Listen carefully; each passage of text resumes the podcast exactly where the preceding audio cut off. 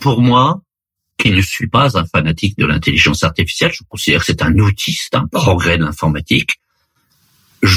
Effectivement, j'admets que l'intelligence artificielle est une révolution de même niveau que celui de l'imprimerie. Bienvenue dans Experts en la matière, le podcast d'experts et décideurs qui approfondit avec un invité une tendance ou une actualité pour donner matière à penser aux entrepreneurs. Spécialistes, chefs d'entreprise, visionnaires, ils partagent avec nous leurs analyses et n'hésitent pas à porter un regard critique sur le monde qui les entoure. Experts en la matière.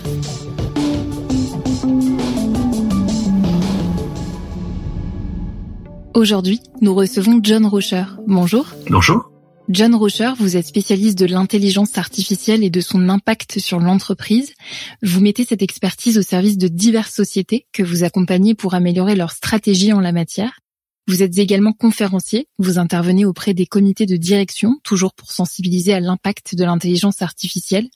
Et enfin, vous êtes le co-auteur du livre La révolution des services 4.0. Nous vous recevons aujourd'hui pour discuter de la manière dont les TPE-PME peuvent saisir les opportunités de l'intelligence artificielle, mieux comprendre ses implications au quotidien et acculturer leurs équipes.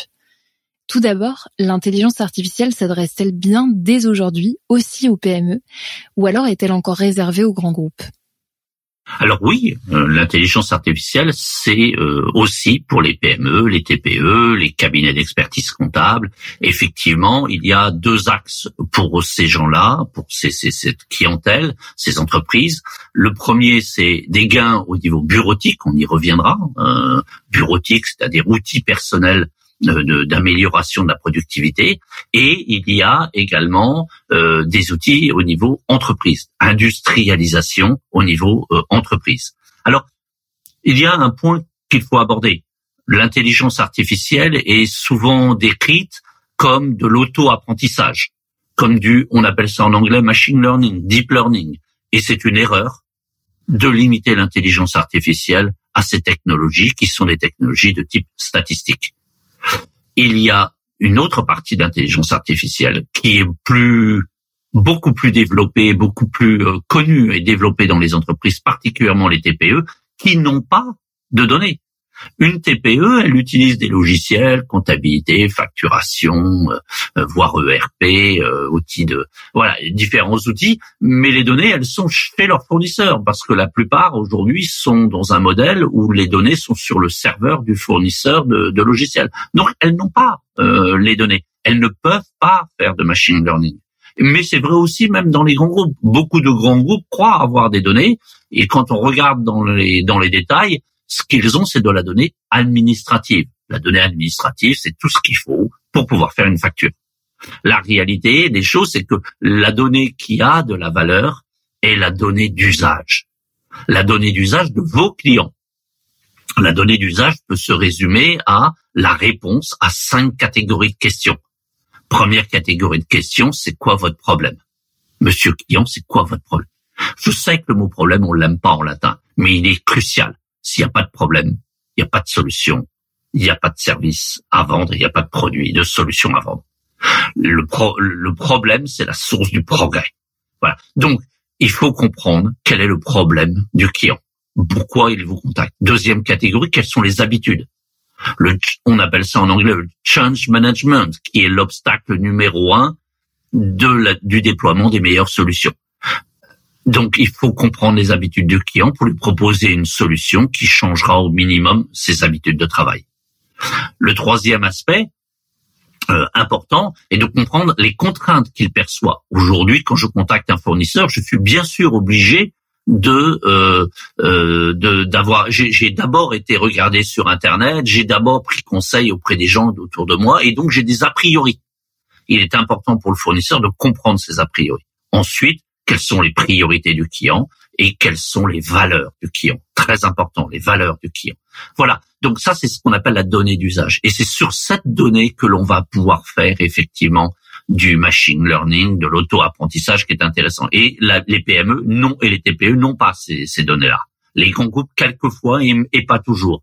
Donc, avant de faire du machine learning, je vais donc faire de l'intelligence artificielle de type déterministe Donc oui, il y a des champs d'application qui sont extrêmement intéressants et dont on va parler peut-être un peu plus tard dans vos questions. Au regard de ces possibilités offertes par l'intelligence artificielle, diriez-vous qu'elle devient indispensable euh, à ces TPE-PME et ce, quel que soit leur secteur d'activité? On va dire qu'aujourd'hui, la grande tendance de l'intelligence artificielle qui le, le, le, plus de retour sur investissement, de bénéfices pour l'entreprise, va être dans ce qui est en train de se développer, ce qu'on appelle des assistants d'intelligence artificielle. Alors, moi j'appelle ça des cobots, collaboratives robots.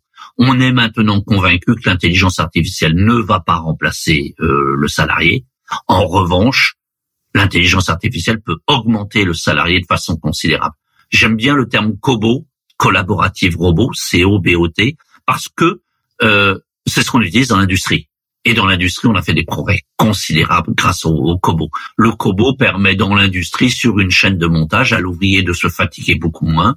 Il est le plus souvent du coup assis, euh, d'avoir euh, une machine qui fait tout ce qui est répétitif et qui peut être fait par une machine. Mais le tour de main d'un tourneur n'a jamais été remplacé par la machine quand je veux faire une série limitée ou quand je veux faire des choses qui ne sont pas à très grande échelle. Et donc, effectivement, euh, c'est la collaboration entre l'homme et la machine. Et c'est ce qui est en train de venir, mais dans le monde des travailleurs du savoir, c'est-à-dire knowledge workers en anglais, c'est-à-dire tous ces gens, ces 41% de salariés en France, salariés ou, ou, personnes travaillant euh, en France, qui représentent près de 80% du PIB et qui sont des travailleurs du savoir, c'est-à-dire que leur valeur ajoutée, c'est leur matière grise. Et, et là, on a un manque et on a effectivement des outils qui arrivent d'intelligence artificielle et qui vont être massivement l'orientation des 5 à 10 prochaines années. Donc on va être tous équipés dans notre travail d'un assistant qui va nous aider à, mieux travailler. Il prendra la forme simplement d'une application informatique, hein, mais il nous aidera à poser les bonnes questions, il nous aidera à bien raisonner, il nous suggérera des solutions, il ne nous dira pas ce qu'il faut faire, il nous suggérera des solutions, il nous expliquera les plus et les moins de, la, de, de chacune des solutions, mais ça restera à l'être humain de prendre la décision finale. En introduction de votre livre, vous écrivez Il s'agit d'une révolution pour les entreprises dont le cœur de métier s'appuie sur les services, la production d'expertise métier ou le conseil. Et ça peut être très étonnant à première vue puisque quand on pense à une activité de conseil, on imagine un travail intellectuel euh, très humain, critique, personnalisé.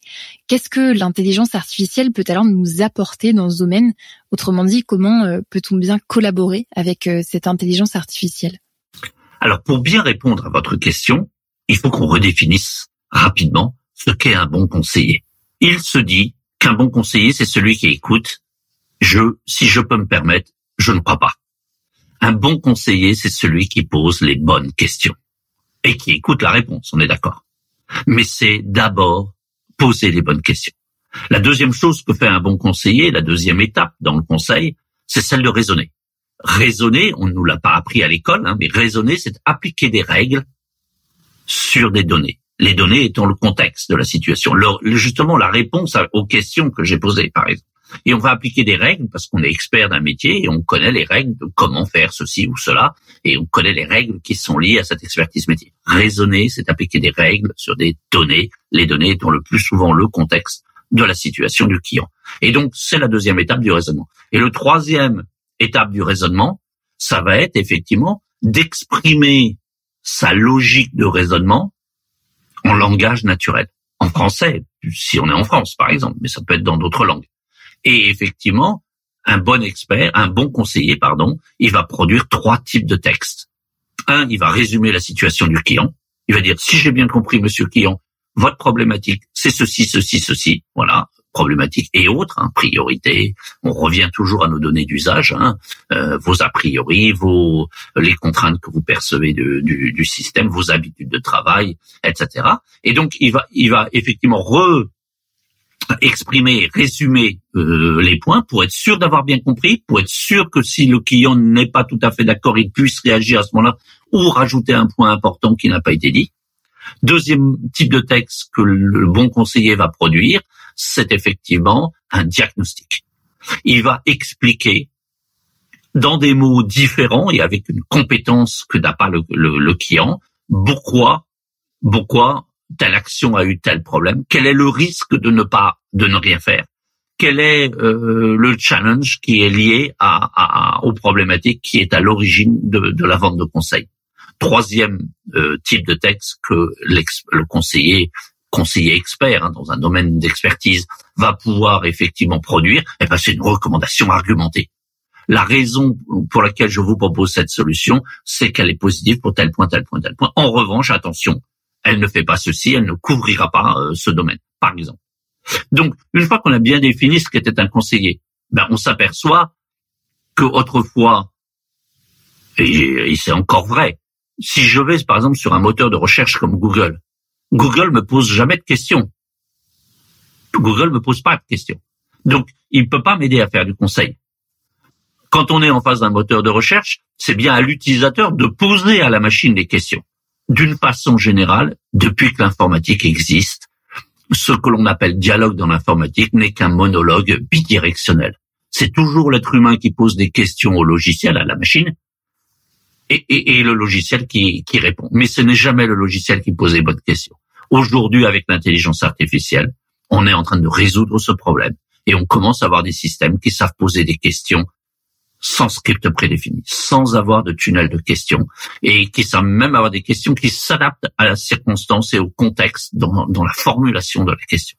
Donc ça, c'est le premier point. Et c'est pour ça qu'aujourd'hui, on peut être une aide très importante chez un expert un expert conseiller, un conseiller qui arrive à effectivement aider à poser des questions. Le deuxième, c'est le raisonnement. C'est vrai qu'on a eu beaucoup de logiciels qui ont été des configurateurs. Je prends un logiciel de paye, j'ai besoin de faire une paye, j'ai pas besoin de savoir calculer. Le logiciel va me calculer. Il va me poser des questions sur les caractéristiques de l'emploi du salarié, le temps de travail, etc. Et il va me dire, il faut lui payer tant, il faut payer l'URSSAF tant, etc. Et, je n'aurais jamais calculé, j'aurais jamais même sorti ma calculatrice.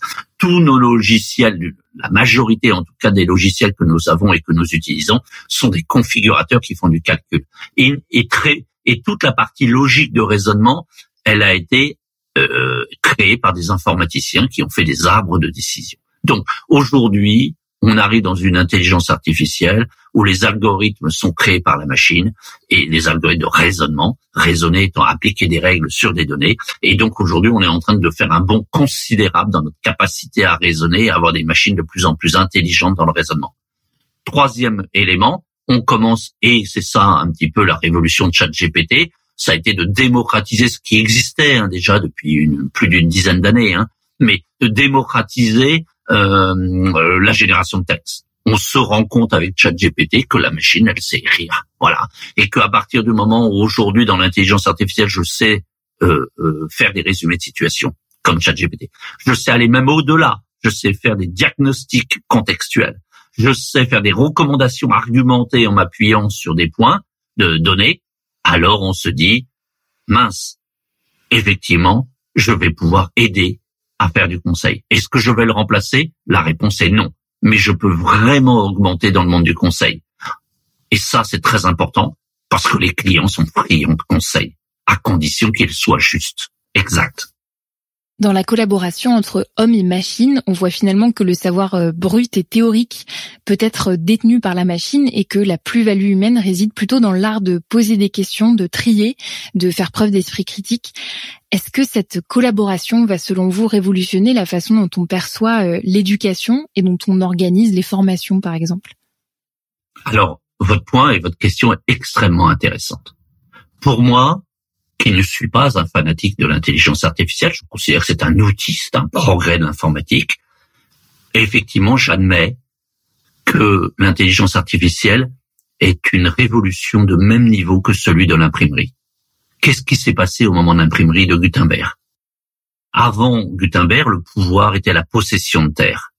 Le duc de Bourgogne, du reste, disait au roi de France, je ne suis pas ton vassal, mon territoire va jusque dans les Flandres, j'ai donc plus de territoire que toi, donc je ne suis pas ton vassal. À partir de Gutenberg, le pouvoir va être ceux qui vont avoir accès au savoir, c'est-à-dire accès aux livres, c'est-à-dire qui vont pouvoir s'éduquer par la lecture. Ils savaient pas forcément écrire, mais ils savaient lire. Et à l'époque, je vous rappelle que nous n'avions qu'une seule langue qui était le latin à l'écrit. Et donc, effectivement, un livre qui était écrit au Portugal pouvait être lu en Suède Voilà. Toute l'Europe était effectivement capable de, de s'échanger du savoir. Au début, il y a eu les livres religieux, mais très vite, on est venu sur l'activité principale de l'époque, qui était l'agriculture. Donc, on a pu apprendre des autres comment faire, et donc on s'est enrichi, et ça a créé la plus longue période de croissance économique que l'Europe n'a jamais connue, qui est la Renaissance. Aujourd'hui, avec l'intelligence artificielle, on va mettre le savoir dans les machines. Le savoir-faire va être dans les ordinateurs. Et donc le savoir-faire, le savoir et le savoir-faire ne seront plus le pouvoir. Alors, certains métiers manuels ne changeront pas, mais tout ce qui est métier intellectuel vont être bouleversés, puisque savoir ne sera plus si important. J'aurai des machines qui auront le savoir, et donc le savoir-être va devenir beaucoup plus important que le savoir. Et ça, c'est une véritable révolution. Ça veut dire et, Joël de René, euh, professeur médecin, professeur euh, au MIT, euh, le, un des professeurs de médecine les plus français les plus connus à l'international, le disait bourrer le crâne de nos médecins pour leur apprendre pendant des années des, choses qui sont obsolètes quand ils arrivent sur le terrain parce que les progrès sont considérables dans la médecine est une aberration. Il vaudrait mieux qu'ils soient formés en psychologie puisque 50% des maladies ont une origine psychologique, mieux formés à utiliser l'intelligence artificielle qui va les accompagner, mais qui ne les remplacera pas, mais qui va les accompagner et diminuer le nombre d'erreurs de diagnostic qu'il est possible. Donc oui, effectivement, on va aller sur une révolution, on va aller sur une révolution culturelle et une révolution de notre type de, travail, de, de, notre nature de travail, euh, un petit peu comme chez les experts comptables, l'arrivée des logiciels de comptabilité dans les années 80 a été une véritable révolution puisque il passait du livre, de, du crayon et de la gomme euh, à et 50% de leur travail c'était d'équilibrer la balance à un système informatique qui est où la balance était sans arrêt équilibrée. Et, ils ont changé la nature de leur travail. Néanmoins, 40 ans plus tard, il y a 40% de comptables, aussi bien en entreprise qu'en cabinet, de plus qu'il y en avait dans les années 80. Donc euh, l'automatisation, l'industrialisation a provoqué un changement de la nature du travail. Il n'a pas réduit le nombre de personnes qui travaillent dans cette industrie, dans, cette, dans, ce, secteur. Et, et les comptables ont par contre changé la nature du travail qu'ils effectuent, peut-être de façon relativement positive, puisque je pense qu'on va aller de plus en plus, en ce qui les concerne, vers du travail noble, c'est-à-dire du conseil. Alors c'est une des craintes qui peut être partagée par les dirigeants qui peuvent initier cette transition, tout comme par leurs salariés, et c'est ce qui freine encore aujourd'hui l'expansion de l'intelligence artificielle au sein des entreprises. Cette crainte, c'est que l'homme soit remplacé peu à peu par la machine cognitive sur certaines tâches, et en conséquence engendre une perte d'emploi. N'est-ce pour vous finalement qu'une peur irrationnelle? C'est une peur qui existe depuis l'origine de l'informatique. Hein. Euh, je reviens à mes experts comptables. Quand dans les années 80, je vendais des logiciels de comptabilité, euh, les comptables me regardaient quand l'expert comptable avait tourné les talons et ils me disaient mais nous on va devenir quoi? Voilà. Et donc c'était déjà vrai. à l'époque de Alan Turing, le père de l'informatique, qui avait fait donc un logiciel pour détecter, euh, décoder les messages Hitler pendant pendant la guerre. Quand à la sortie de la guerre, les gens vont lui dire mais c'est effrayant. C'est un jour on va être remplacé par la machine. Donc d'abord le premier point, c'est que cette crainte, elle existe depuis toujours, elle n'est pas nouvelle. ça, c'est le premier point. Le deuxième point qui est important d'évoquer, c'est que toute l'informatique d'aujourd'hui, je veux dire, y, compris l'intelligence artificielle, même deep learning, même ChatGPT, même euh, euh, toutes les technologies qui existent d'aujourd'hui sont dites ANI, Artificial Narrow Intelligence. Mais le narrow, le N de narrow, il veut pas dire étroit il veut dire monodisciplinaire. Monodisciplinaire. Euh, l'algorithme qui est champion du monde de jeu de Go, il sait jouer qu'au jeu de Go. L'algorithme qui est champion du monde d'échecs, c'est jouer qu'aux échecs. ChatGPT ne sait que résumer les informations qu'il a euh, sur le web. Euh, donc, donc la moyenne des réponses qu'il trouve sur le web. Chacun a son axe de travail et reste dans cette cette cette cette, cette, tunnel, je dirais, et un logiciel est monodisciplinaire l'intelligence artificielle dont on parle pour plus tard. Tout le monde essayant de dire bientôt je vais trouver, mais sans donner de date, puisque on est euh, vraiment dans, dans des perspectives qui, sur lesquelles on ne peut pas mettre de date, puisqu'on ne fait pas de progrès depuis les cinq dernières années. Si on regarde les les les les, les papiers euh, techniques euh, de recherche euh, qui ont été publiés, il n'y a pas de progrès significatif sur les cinq dernières années dans le fait que l'intelligence artificielle deviendrait AGI. AGI, le G de, veut dire Artificial General Intelligence et le G veut dire général. Oui, mais général veut pas dire général, il veut dire pluridisciplinaire. Or, il se trouve que pour beaucoup de chercheurs, on est loin, très loin, à plusieurs dizaines d'années de trouver l'AGI. Et peut-être ne la trouveront-on pas. Hein. Le, le, patron par intérim de ChatGPT le disait ce week-end. Euh, la probabilité qu'on trouve l'AGI, elle, elle, se situe entre 2% et 50%, sans donner de date. Donc, si ça se trouve, on ne trouvera jamais. Euh, et donc, euh, l'AGI, la seule machine qui agit, c'est-à-dire capable de raisonner en pluridisciplinaire, s'appelle le cerveau humain. Et donc, le cerveau humain, il a trois qualités que ne possède aucune machine à la date d'aujourd'hui, puisque je vous rappelle que les machines sont ANI, Artificial Narrow Intelligence. Bon, donc le cerveau, lui, est le seul à être à raisonner en AGI. Et ça se matérialise par trois qualités. Le premier s'appelle le bon sens. Le bon sens, c'est la capacité à m'appuyer sur des expériences extérieures, des savoirs extérieurs, des connaissances qui me permettent de dire à un moment donné, mon configurateur qui me dit de faire ça, c'est pas possible, il s'est trompé. Peut-être parce que j'ai rentré la mauvaise donnée, peut-être parce que la règle que j'exécute n'est pas correcte, peu importe. Le bon sens est, est une qualité très importante dans le business et seuls les êtres humains ont du bon sens. Le deuxième point, c'est la créativité. Sauf que la créativité, on se trompe quand on pense de créativité comme étant euh, je vais créer euh, le, le, le, le, le futur produit ou le futur service. Et ça existe, cette créativité. Mais elle est très limitée. La, la créativité dans le monde moderne, dans le monde de l'entreprise, c'est la gestion des imprévus. Oui, c'est la gestion des imprévus. Allez, on va prendre un exemple qui est un peu ancien. Euh, le pilote, vous vous souvenez, qui avait quitté l'aéroport de JFK euh, à New York et qui s'était posé sur la Hudson River euh, dans New York aussi, euh, bah effectivement, il a géré un imprévu. Son pilote automatique, il était, qui était l'intelligence artificielle la plus sophistiquée de l'époque, lui a dit, euh, s'est mis à clignoter en rouge et lui a dit, bah t'es mort. T'es mort et les gens qui sont à l'arrière aussi sont morts parce que l'intelligence artificielle lui disait, les moteurs sont arrêtés, on perd de l'altitude, et je n'ai pas assez d'altitude pour te ramener à l'aéroport ou sur n'importe quel autre aéroport. Et il a dit, OK, tais-toi, à l'intelligence artificielle, il l'a éteint, il a basculé l'avion, il a plongé pour prendre de la vitesse, il a redressé à temps, et il s'est posé sur la rivière. Il a bien géré un imprévu et il a été créatif. La créativité, c'est essentiellement dans la vie de tout le monde, tous les jours, la gestion des imprévus. Or, il se trouve que donc l'intelligence artificielle ne sait pas gérer des événements qui n'ont jamais été prévus, puisque l'intelligence artificielle, c'est souvent de l'auto-apprentissage à partir de données du passé. Il faudrait que le même événement ait eu lieu des centaines ou des milliers de fois auparavant dans les données pour que la machine reconnaisse que c'est un événement qui puisse arriver. Donc, dès qu'il y a un événement qui est non prévu, c'est à l'homme d'être créatif et donc la qualité de la créativité est une qualité humaine que ne possèdent pas les ordinateurs. Et le troisième point, ben, c'est l'empathie. L'empathie est pluridisciplinaire. C'est si on prend l'étymologie du terme, la capacité à comprendre la souffrance de l'autre. Et donc, vous voyez, si ces trois qualités sont essentielles pour faire du business, pour euh, travailler, pour euh, avoir une vie sociale normale, vous voyez bien que l'intelligence artificielle ne peut pas remplacer les êtres humains. Alors parlons maintenant de la mise en action. J'imagine que je suis un dirigeant rassuré, convaincu par la nécessité d'inclure l'intelligence artificielle, euh, de collaborer avec elle, comme on vient de le voir ensemble, et je dois maintenant franchir ce pas.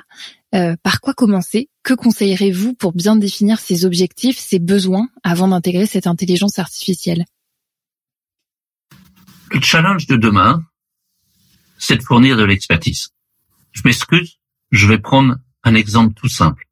J'habite dans une région où à 10 km de chez moi, il y a un droguiste. Et quand j'ai demandé, je suis arrivé il y a deux ans, et j'ai demandé à mes voisins euh, quels sont les commerçants intéressants dans la région, etc. Et ils m'ont tous dit, il faut aller voir ce droguiste. Si tu as un problème, tu vas voir ce droguiste. J'ai été voir ce droguiste.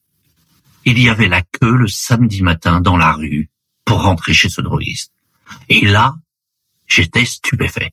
Je connaissais la queue dans les pâtisseries le dimanche matin à Paris. Je connaissais pas la queue pour entrer chez un droguiste. Et je me suis dit, mais qu'est-ce qu'il fait de ce, ce gars-là? Ils sont deux frères, deux ingénieurs chimistes. Ils ont racheté cette droguerie il y a, je sais pas, une dizaine d'années. Et ils font du conseil. Les gens arrivent. Et la première question, c'est quel est votre problème? Voilà. Et il arrive qu'il y ait des clients qui n'ont pas de problème, qui viennent juste visiter. Mais c'est très rare. En général, quand on vient voir le droguiste, c'est qu'on a un problème. Bah, montrez-moi les photos. Vous avez pris des photos sur votre euh, téléphone portable? Et ces gens-là fournissent du conseil. Ils sont beaucoup plus chers que toutes les autres drogueries de la région. Mais les gens viennent chercher quoi? Du conseil. Demain, il faut que les entreprises, et c'est par là qu'il faut commencer, industrialisent le conseil aux clients. Industrialiser, parce que on va mettre le savoir dans les machines et la machine va savoir. Alors ça peut être sur Internet, ça peut être sur des téléphones portables pour que tout le monde soit équipé et sache fournir du conseil particulier et surtout ainsi collecter ce qu'on appelle de la donnée d'usage. Parce que si le client vient avec un problème, eh bien, je vais lui poser la question de quel est votre problème, euh, comment vous pensiez le résoudre, euh, quelles sont vos habitudes, comment vous faites d'habitude pour euh, résoudre ce problème. Toutes ces questions sont tout à fait adaptées. Et donc, le premier challenge des entreprises, et c'est par là qu'il faut commencer, c'est fournir du conseil à leurs clients en échange de la collecte de données d'usage. Parce que quand j'aurai collecté suffisamment de données d'usage, alors je pourrai faire du machine learning, de l'auto-apprentissage, qui me dira, la majorité des clients qui viennent te voir, ils font ceci, ils font cela, et ceux qui font ça, voilà. Et là, ça devient extrêmement intéressant. Mais si je n'ai pas de données d'usage, je ne peux pas faire d'intelligence artificielle. Donc la priorité, c'est par là qu'il faut commencer, c'est mettre en place des systèmes simples, pas chers, d'intelligence artificielle pour industrialiser le conseil. Et le challenge de demain, c'est, monsieur client, je vous donne du conseil, en échange de quoi vous me donnez vos données d'usage. Comme ça, je vous connais mieux et je sais mieux vous adapter et je sais mieux vous conseiller. C'est ça par là qu'il faut commencer. Tout doit démarrer par la data, mais pas n'importe quelle data. La donnée d'usage, pas la donnée administrative. La donnée administrative, vous l'avez déjà et elle n'apporte pas grand-chose. La donnée d'usage telle qu'on l'a définie. C'est par là qu'il faut commencer. Le deuxième point, je dirais, bah, c'est la vente. Voilà. Aujourd'hui, les clients veulent comprendre. Ipsos le dit sur trois études, 81% des Français ne croient pas à la vie d'expert. Et si on avait remplacé le mot expert par euh, commercial, peut-être qu'on aurait été au-dessus de 90%. Aujourd'hui, pour convaincre un client, il ne faut pas lui dire ce qu'il faut faire, il faut lui expliquer pourquoi. Il faut même quelquefois se justifier.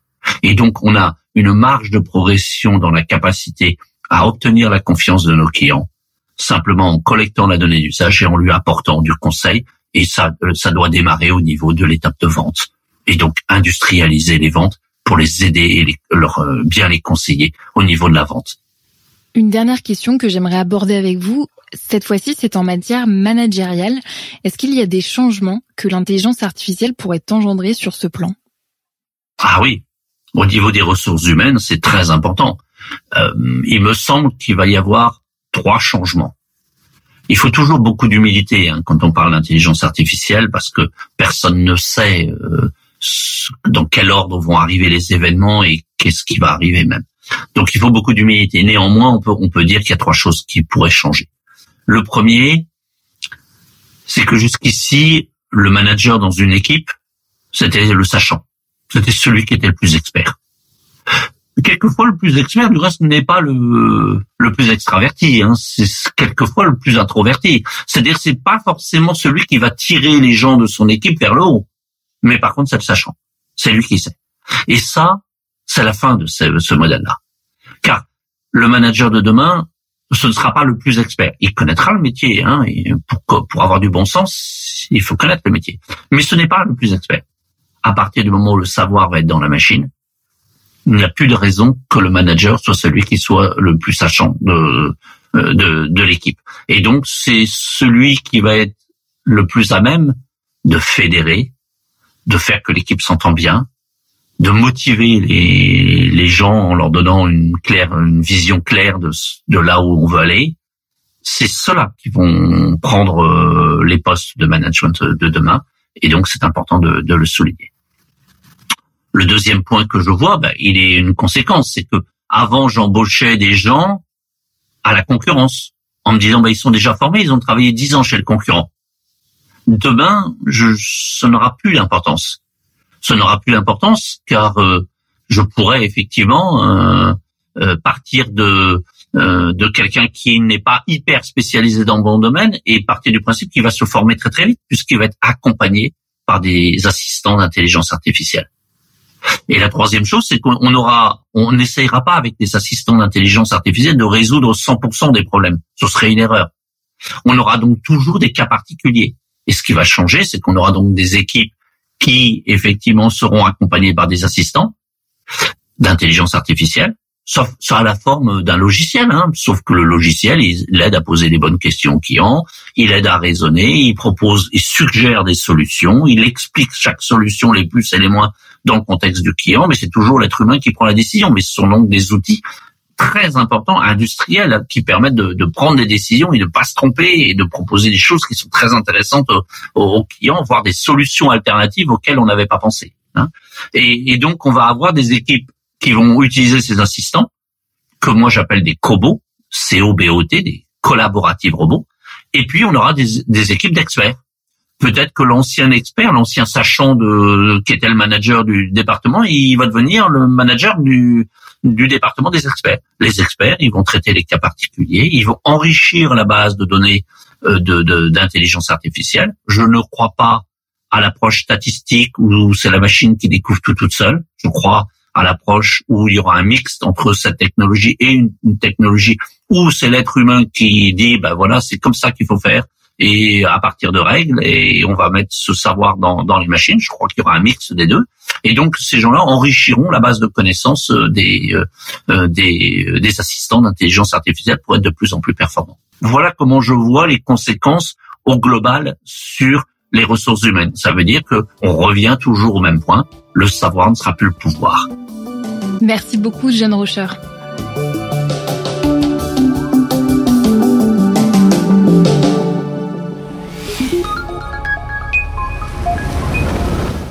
Tous les podcasts de la chaîne Experts et Décideurs sont disponibles sur le site expertsetdecideurs.fr et sur toutes les plateformes d'écoute. N'hésitez pas à vous abonner, à laisser votre commentaire et à liker. La chaîne Experts et Décideurs est une production France Défi réalisée par Circomplex. Experts en la matière.